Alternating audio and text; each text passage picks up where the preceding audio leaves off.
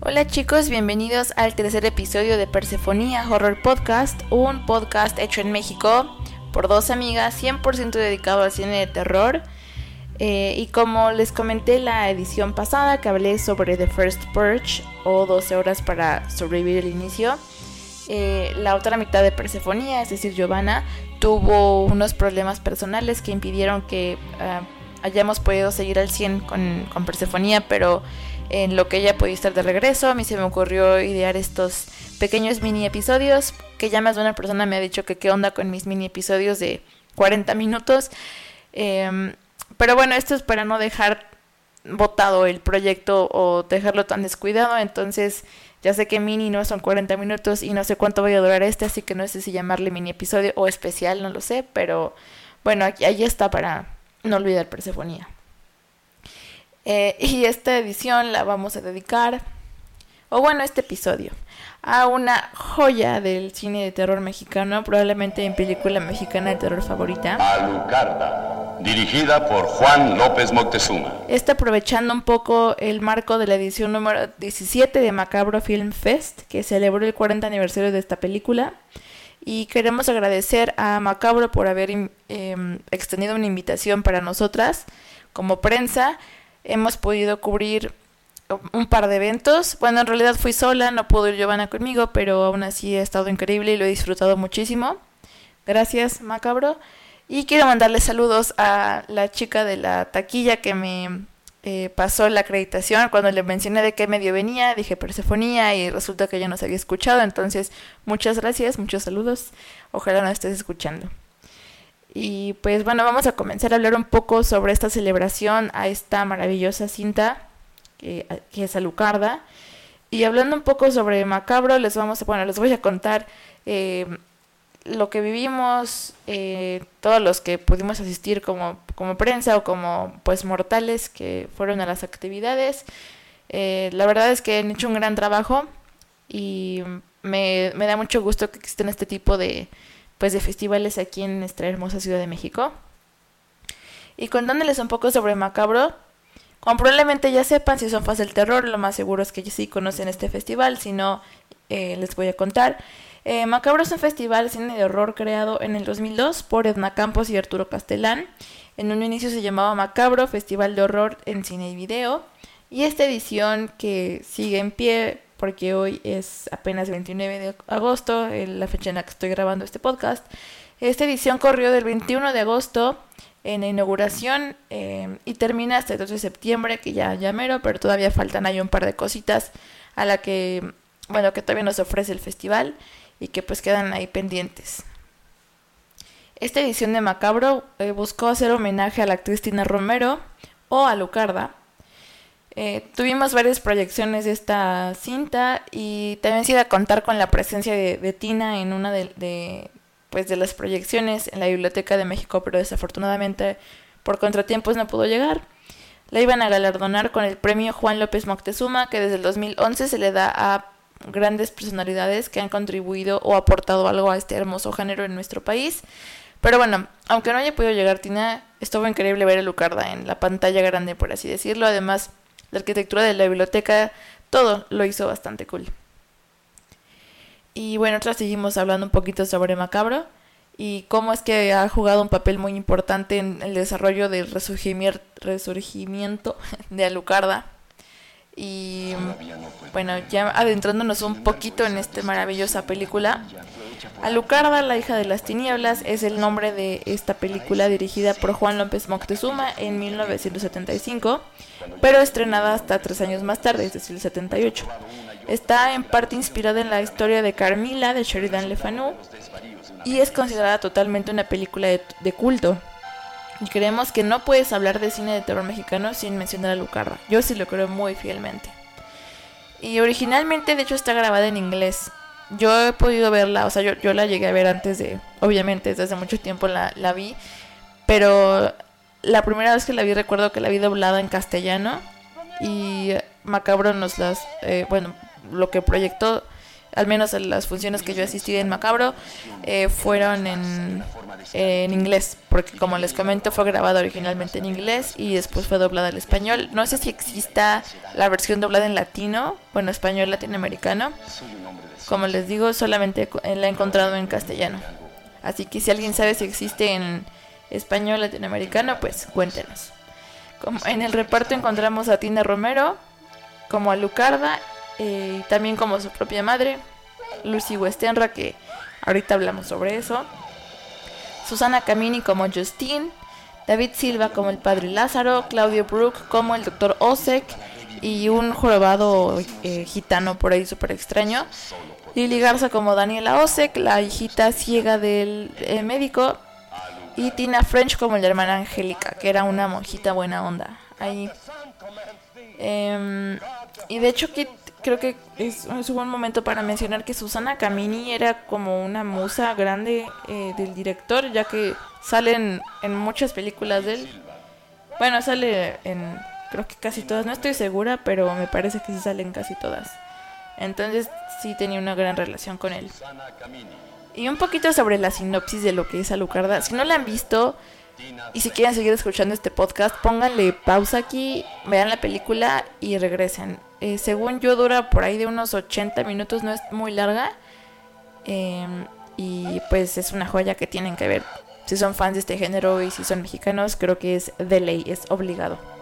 Si ya la han visto o si no les importa spoilearse, entonces eh, pues les sigo contando la sinopsis. Está situada en el año 1800 en México y empieza con una madre que está a punto de dar a luz en un cuartito, bueno, no sé cómo describirlo la verdad, en un lugar muy extraño que estaba muy tétrico. Em, como les cuento, está interpretada por Tina Romero también esta madre, que está eh, pues ya eh, prácticamente dando a luz a una bebé.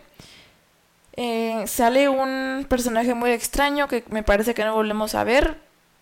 También es como, no sé, esta vez una cosa viejita y arrugada y parece un duendecito, pero pues esta madre que está dando a luz sabe que va a morir y le encarga a la, a la bebé, a este ser arrugado, y le hace prometer que la va a cuidar, y entonces le dice que sí.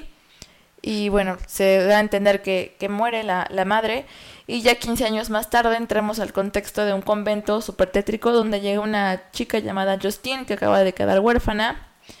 Y ahí conoce a Lucarda, esta chica que ya creció, la bebé que había quedado también huérfana en el inicio, pues es ella. Y en mi opinión, por cierto, no pasaba nada desapercibida en este convento porque Alucarda traía un vestido victoriano súper bonito, negro, largo, el pelo igual suelto, súper largo, como quebradito contra los hábitos de las monjas que eran totalmente blancos y que parecían, no sé, como vendas sangradas, estaban súper raros. Y obviamente no se les veía el cabello ni nada, entonces como que el contraste era muy, muy grande. Entonces, eh, Alucarda rápidamente se hace amiga de Justine. De hecho, le enseña unos tesoros que según ella iba recolectando ahí por, por el campo, que eran piedras y hojas y cosas así. Y ya en ese momento empezamos a notar que hay cierta tensión entre las dos, o sea, no tan de amigas. Y recordemos, o bueno, si es que no sabían, la historia original de Sheridan Le Fanu, la, que les conté que inspira eh, un poco la premisa de Lucarda, más no está basada totalmente. Sí tiene tintes ahí como de lesbianismo entre las protagonistas y también se hacen semipresentes en Alucarda. Entonces se, se salen a jugar ahí a los pastitos del convento y se encuentran a dos gitanos eh, uno de ellos es pues un hombre, el otro es una mujer. Y ambos hacen mención, no, me parece que solamente el, hombre hace mención de que Alucarda tiene unos ojos muy curiosos y muy oscuros y muy misteriosos y que era muy peculiar. Y este señor le ofrece una daga a Alucarda, súper famosa, la imagen de que está contemplando con cara súper macabra eh, la, la daga como sonriendo. Y también le menciona que él es alquimista y que él puede convertir las piedras perdón, la tierra en piedras preciosas. Entonces Alucarda era muy aventada, por cierto, y no le tenía como miedo a nada. Y Justin como que se malviaja y no quiere estar ahí, entonces le dice, no, Alucarda, llevámonos, echan a correr.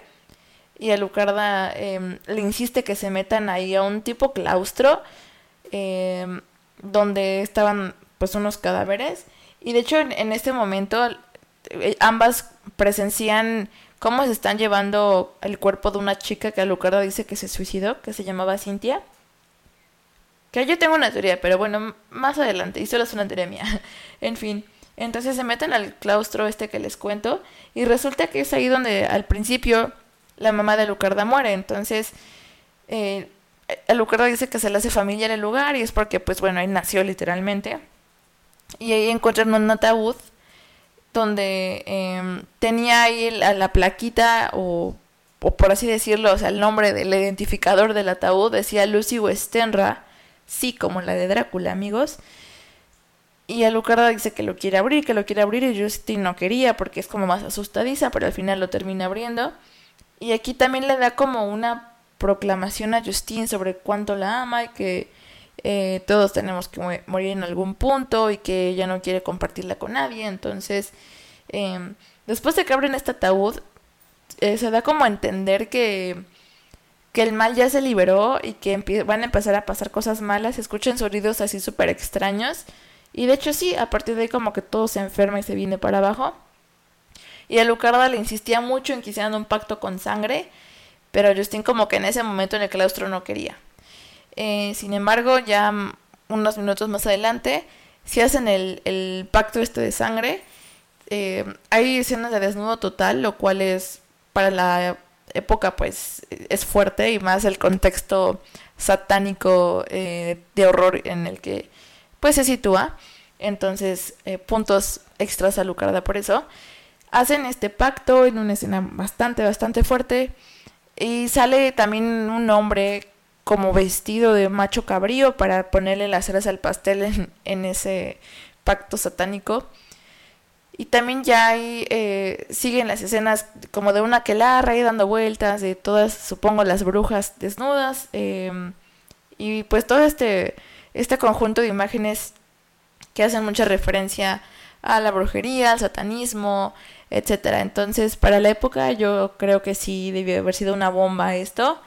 Em, todavía quizá algunas personas se espanten, eh, pero yo creo que en, este año, pues imagínense, todavía mucho peor. Entonces, esta escena es, increíble.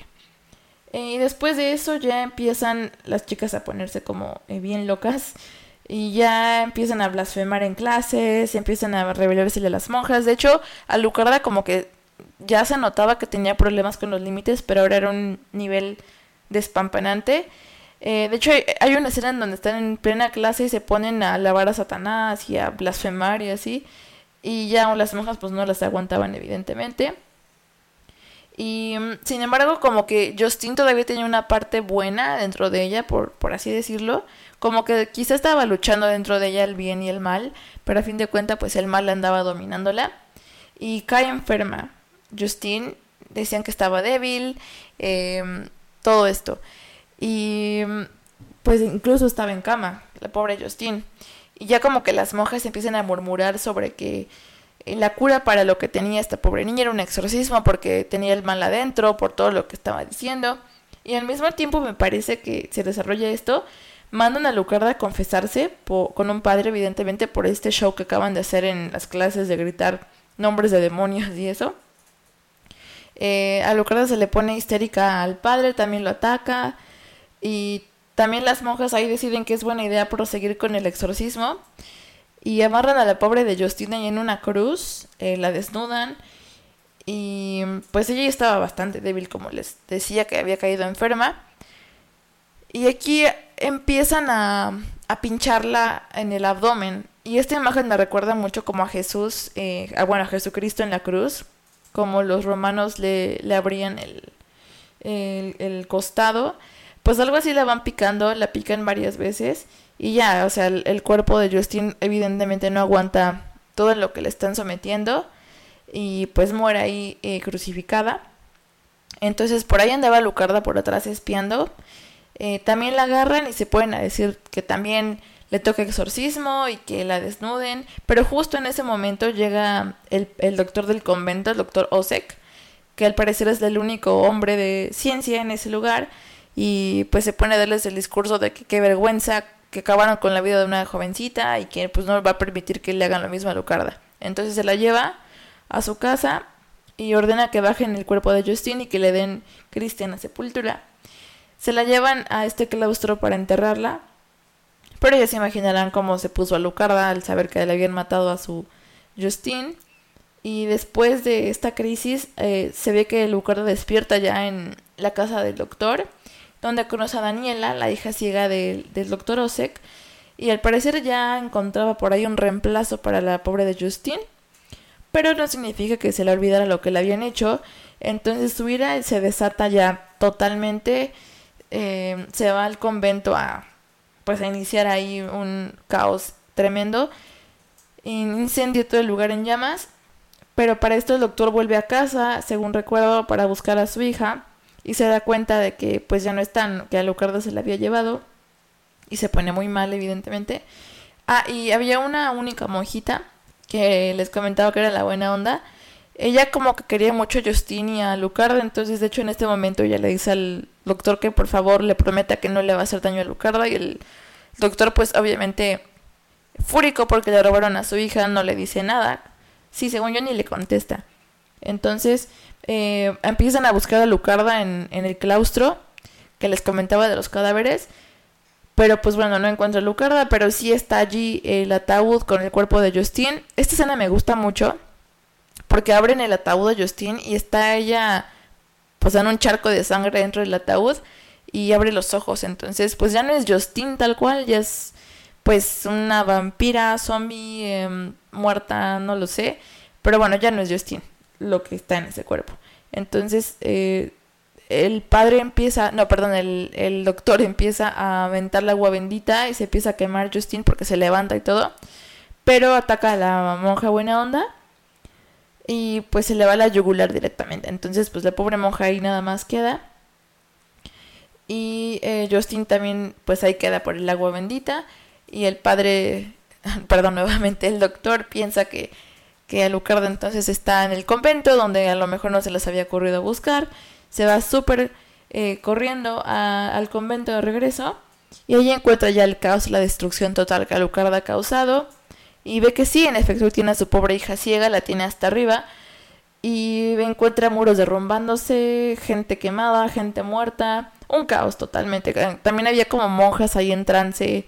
Eh, o sea, no sé, estuvo, estuvo, no sé, muy, muy loco todo lo que está pasando ahí con Alucarda y con todas las monjas, los monjes, los padres. Eh, y el, el, doctor pues, pues en shock, ¿no? De todo lo que está viendo, lo que está presenciando. Pero al final empiezan a... a bueno, Alucarda, entra en un tipo de trance y está y gira y gira y gire. Y empiezan ya como a, a expulsarla, por así decirlo, con, eh, pues con cruces, con rezos, se encomiendan a Dios. Y se ve como poco a poco se va debilitando la niña hasta llegar al punto en el que su trance ya la, la tira totalmente y se queda llorando y desvanece. O sea, se deshace Lucarda. Y ahí termina la película con la muerte de Alucarda. Y siguiendo el formato que hemos seguido en los otros dos episodios de Persefonía, eh, les cuento un poco el análisis o pues también unos datos que he encontrado sobre la película para la época, como ya les comenté hace unos minutos, la verdad es que abordó temas muy controversiales como el satanismo, el asesinato, los exorcismos, la posesión satánica o infernal, em, lesbianismo, todo esto envuelto en, un empaque de religión. Em, esto hizo obviamente que haya sido una película sumamente controversial y duramente criticada en la época de su estreno porque pues como les decía en otros tiempos mucho más cerrados y mucho más difíciles para ese tipo de cosas. Y pues debido a su violencia extrema escenas de sacrilegio blasfemidades perversidad etcétera en torno a la religión y la moral la película se ha convertido en referente a los fanáticos del horror gótico o sea sí es una una joya de verdad y luego de su estreno en México en, en el 78, es una pena que en realidad esta película, cuando fue estrenada y cuando tuvo que haber tenido su momento de oro, no lo tuvo. No tuvo mucha atención por parte de la audiencia ni de la crítica. Sin embargo, durante estos últimos eh, años afortunadamente se ha tornado en, eh, pues sí, en un material de culto para el cine de terror mexicano e incluso a nivel mundial. En verdad es una gran, gran, gran película y es muy diferente a lo que existe. De verdad, es, es wow. Alucarda. Y pues Alucarda no existiría si no hubiera sido por el gran Juan López Moctezuma, de quien también vamos a hablar en el próximo episodio sobre mexicanos en el cine de terror. Eh, la verdad es que este señor es fascinante y en palabras de Guillermo del Toro era un genio maldito. El señor Moctezuma nació en la CDMX en 1929 durante su carrera dirigió cinco películas, todas siguiendo el mismo camino de terror, suspenso y todo esta, em, pues, onda, ¿no? O sea, siguió como lo mismo, fiel al terror. Fue amante del jazz, de la literatura inglesa, de misterio y perversa. También fue un productor em, que trabajó de la mano con Alejandro Jodorowsky. produció Fando y Liz, esta película eh, de Alejandro, que de hecho sí se ve como bastante influencia de, Jodorowsky y viceversa. Sí se notan que, fueron amigos en, sus trabajos. También trabajó como locutor en Radio UNAM y dejó atrás una carrera de leyes. Ah, y olvidé mencionar que eh, casi lo linchan. Me parece que él y a Jodorowsky en un festival de cine en Acapulco por Fanduilis. Pero bueno, también fue ávido fan de los cómics, fue apreciador del arte, le gustaba pintar, dibujar era muy autodidacta y obviamente acabó terminando, bueno, terminó haciendo cine. Era súper fan de Edgar Allan Poe y también llegó a trabajar dando noticias. Eh, llegó a tener puestos muy importantes en Televisa Europa y vivió en las mejores zonas de la Ciudad de México y también en el extranjero. Fue un hombre de familia, tuvo dos hijas, se casó. Eh, lamentablemente, el final de sus días no fueron tan privilegiados como el resto de su vida. Y aquí cabe mencionar eh, que existe un documental buenísimo que se llama Alucardos, Retrato de un vampiro. Fue dirigido por Ulises Guzmán y eh, bueno, el nombre del documental, como bien lo dice, gira alrededor de dos super fans de Alucarda que se llaman Lalo y Manolo y les decían los Alucardos, así que de ahí se deriva el nombre. Em, y aquí también haciendo clic con Macabro, Edna Campos, la fundadora de este festival, forma parte en la realización de, este proyecto. De hecho, ella conoció a los chicos en el 2004. Ellos se le acercaron a Edna y le contaron que tenían en su posesión em, obra, bueno, artículos personales, tenían eh, un tráiler en 35 milímetros y habían conocido a, al señor Moctezuma nada más y nada menos, ¿no? Y en un momento Edna cuenta que no les creyó nada, pero pero como que poco a poco se fue dando cuenta que todo lo que les contaba eh, ellos, todo era verdad. Y sí cuesta trabajo creerlo, pero este documental justo va exponiendo todo lo que ellos vivieron junto al director. No les quiero spoilear mucho, de hecho no les contaré nada que no se vea en el tráiler, pero pues un poco resumiendo este documental, sigue la vida de estos dos muchachos que les cuento, Lalo y Manolo, em, que en sus propias palabras ellos encuentran su equivalente a la Virgen de Guadalupe, con todo respeto, en Alucarda. Son devotos de Alucarda y los unió esta película. Em, ambos tienen una historia personal muy fuerte. Eh, uno de ellos pasó por el asesinato de su madre y el otro pasó por problemas de identidad de género, pasó por bullying y siempre se sintió un poco desconectado de la sociedad, así que Alucarda era una salvadora para ellos. Y mm, pues prácticamente lo que hicieron estos chicos fue arreglárselas para encontrar al director que después de esta época de oro que tuvo y de muchos éxitos y todo esto, lamentablemente sufrió eh, depresión después de su divorcio, después de que sus películas en su momento no fueron tan bien recibidas y por ahí dicen que burlas de colegas y eso, pero bueno, no, no quiero crear chismes. La cosa es que todo eso estalló en una depresión que lo hundió en un psiquiátrico. Y también ya tenía Alzheimer, así que estaba ya bastante mal la cosa. Pero esos dos chicos se los arreglaron para ir tras su ídolo. Lo sacaron de la, eh, del hospital, lo llevaron a donde habían grabado Lucarda. Y de hecho, uno de ellos se disfrazó de Lucarda y él los dirigió. O sea, imagínense ir al set original de donde fue grabada tu película favorita, disfrazarte del protagonista y que el director real te dirija. Bueno, eso lo logró, lo lograron juntos más bien. Y mm, pues este señor, el, director eh, Juan López Moctezuma, se hizo, pues sí, gran amigo de ellos hacia el final de sus días. Y de hecho también uno de ellos, eh, me parece que Manolo dice por allí que él buscó acercarse al señor Moctezuma siempre y sencillamente por Alucarda no tanto, no le interesaba como su lado humano ni personal ni eso, pero al final de cuentas como que se volteó ahí la, la carta y terminó eh, convirtiéndose en una figura casi paternal para él. De hecho dice que no cree en la familia como tal, pero que Juan fue lo más cercano a un padre que, que él tuvo. Y pues lamentablemente en el año de 1993 ya el señor Moctezuma ya no aguantó y falleció.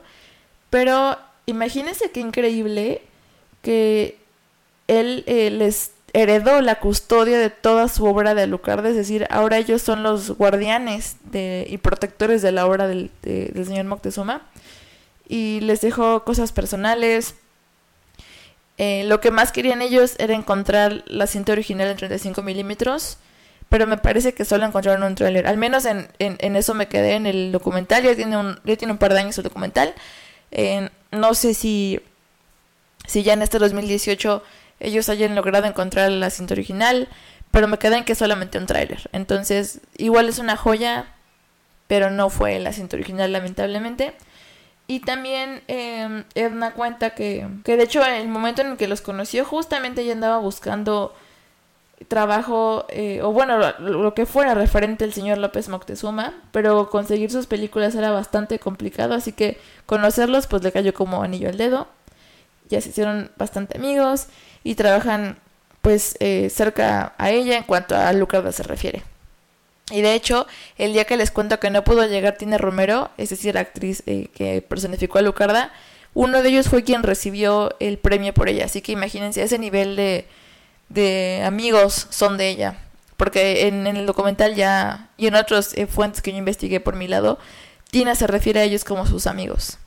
Entonces imagínense qué increíble yo creo que este documental está muy bien hecho, es muy diferente a lo que he visto en cuanto a documentales, porque pues conecta las historias de los fans, de cómo es que Alucarda le, pues sí jugó un papel totalmente importante para ellos, cómo Alucarda les cambió la vida, y evidentemente también sigue pues la historia de la película un poco, de lo que significó para ellos, y de la vida personal del señor López Moctezuma, entonces imagínense qué gran proyecto es este.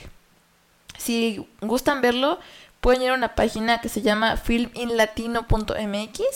La tienen ahí disponible y la pueden rentar por 25 pesitos nada más. Que en mi opinión son 25 pesos muy bien invertidos. Es un servicio de streaming que mm, pues tiene ahí bastante en su catálogo.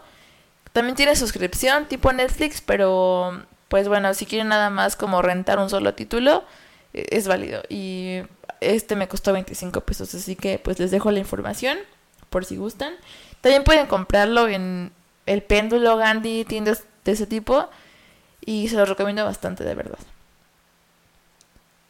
Eh, la película fue grabada en el desierto de los Leones, eh, allá arriba de Álvaro Obregón y toda esta zona. Y de hecho allí fue donde les cuento que fueron em, pues dirigidos por el director en carne propia estos dos chicos. Eh, también encontré que las escenas de fuego fueron muy reales, es decir, no, no había efectos especiales, no, no, nada de eso, ¿eh?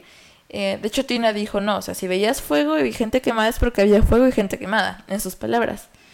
En el documental que les platico, se ve una entrevista también eh, a, un señor del staff, que no recuerdo su nombre, más bien no lo anoté, pero de hecho ya desde que lo ves ve que tiene la cara quemada. Y él cuenta que él salvó de hecho a un extra que era una de las monjitas que quedó atrapada y que se le cayó una columna, me parece. Y pues el precio fue ese, que se le que se quemó la cara. Entonces, ese fuego era real, si había riesgo, si hubo gente lastimada, no había efectos especiales, amigos, no lo sabía. Eh, también, como ya les comenté hace ratito, está basada en la novela Carmila de Sheridan Le Fanu, que originalmente fue publicada en 1872. Eh, y también se le había cuestionado en su momento al señor López Moctezuma sobre que era Alucarda, una demonia, una vampira, y él mismo dijo que Alucarda tenía rasgos muy propios de una vampira, como una mirada hipnótica, su capacidad de, seducción, su aversión a las cruces, su carácter indómito y salvaje, etc. Así que Alucarda, pues, ya desde que nació sí tenía el mal adentro, pero también tenía como esta parte vampírica en ella, y de hecho, recordemos que él, como les, les conté en la sinopsis, el ataúd de su madre decía Lucy Westenra como el personaje de Drácula, así que también eso está súper interesante porque entonces descendía ya de, algo por allí vampiresco. Eh, y otra cosa que se me hizo curiosa fue que en la escena final cuando les comento que Lucarda ya se está muriendo ahí sofocada, bueno, más bien se está muriendo en el trance este que le está dando, eh, Tina Romero cuenta que el director le estaba gritando, muérete, muérete, muérete. Y ella seguía nada más ahí dando vueltas y en este trance que está muy bien actuado, por cierto, la verdad es que es una gran actriz esa mujer. Y de hecho ella dice que ya en este momento ella, ella estaba sofocando, de verdad se estaba sofocando, o sea, ya tenía problemas para respirar. Y dice que ya cuando al final se tira y ya pues Alucarda muere, ya se estaba muriendo de verdad la actriz. Y ella cuenta que uno de los actores que eran monjes fue quien la rescató y la sacaron cargando, de hecho, porque ya no podía respirar. Ella dice que si ese monje no le hubiera ayudado, quizá no lo hubiera contado. O sea, ya ese nivel de, de sofocación se sentía la pobre mujer. Y como les eh, comentaba también, Guillermo del Toro se refirió a, a López Moctezuma como un genio maldito. Y también ha declarado que los filmes de, de este señorón han jugado un papel muy importante como cinematógrafo y Alucarda es una de sus películas favoritas, lo ha dicho el señor del Toro. Y otra cosa ligada a Guillermo del Toro es que Claudio Brooks, el actor que eh, personificó al doctor en, esta película, al único hombre de ciencia, vivió lo suficientemente eh, para poder haber salido en Alucarda y también salió en Cronos. Así que imagínense qué increíble poder haber dicho en su momento, porque lamentablemente falleció de cáncer de estómago, me parece que en 1995. Pero, no sé, o sea, poder haber participado con ambos maestros del terror tan separados por tanto tiempo, imagínense qué impresionante.